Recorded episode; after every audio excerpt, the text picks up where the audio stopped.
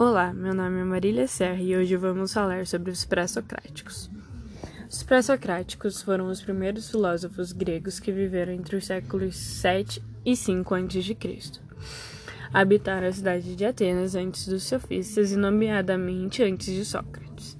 A semelhança de Sócrates conhecem-se apenas em notícias e fragmentos das suas obras, que só chegaram até nós porque foram citados ou copiados em obras de filósofos posteriores. Os primeiros filósofos gregos dedicaram-se ao problema de determinar qual era o principal material de que era constituída a natureza e a ordem. Foram chamados de naturalistas, pois procuravam responder à questão do tipo: o que é natureza ou qual o fundamento último das coisas. Foram considerados como pessoas desprendidas das preocupações, preocupações materiais do dia a dia e que se dedicavam apaixonadamente à contemplação da natureza tinham como principal objetivo viverem para contemplar a natureza. Foram simultaneamente poetas e profetas, quer se trate de Anaximandro, de Parmenides, de Heraclito ou de Empedocles. Para esses filósofos, a aparência era a manifestação do ser, que ao aparecer era o desbrochar em plena luz do que se mostrava ser. E era por isso que ser e aparecer estavam tão intimamente ligados, pois aparecer nunca tinha cortado essa ligação com o ser. Se esses filósofos tinham então a preocupação fundamental à natureza, Sócrates, por seu lado, interessava-se mais pelos problemas do ser humano e da sociedade, pois considerava que explicar a origem e a verdade das coisas através dos objetos materiais era um absurdo.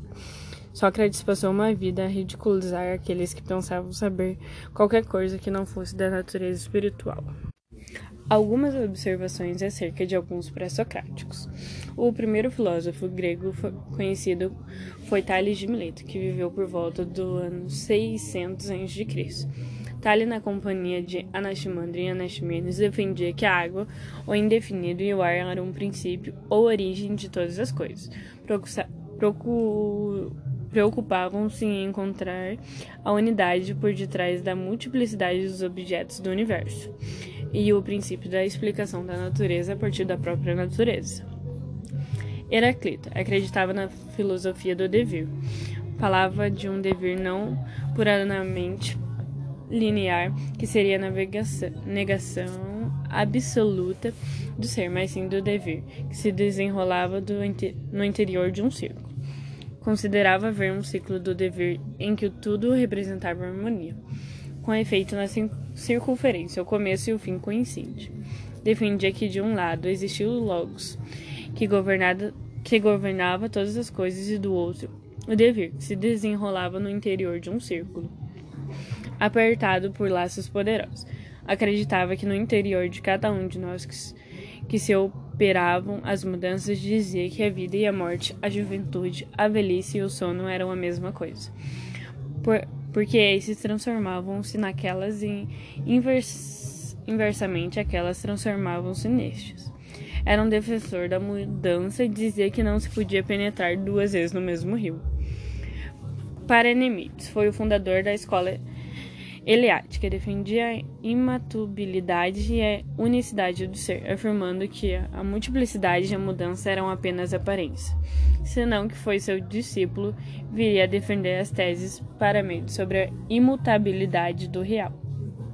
Anaxágoras foi o primeiro filósofo registra registrado pela história a ter afirmado a existência de um princípio inteligente como causa da ordem do mundo para ele, o espírito é que ordenava tudo e daí tudo era causa.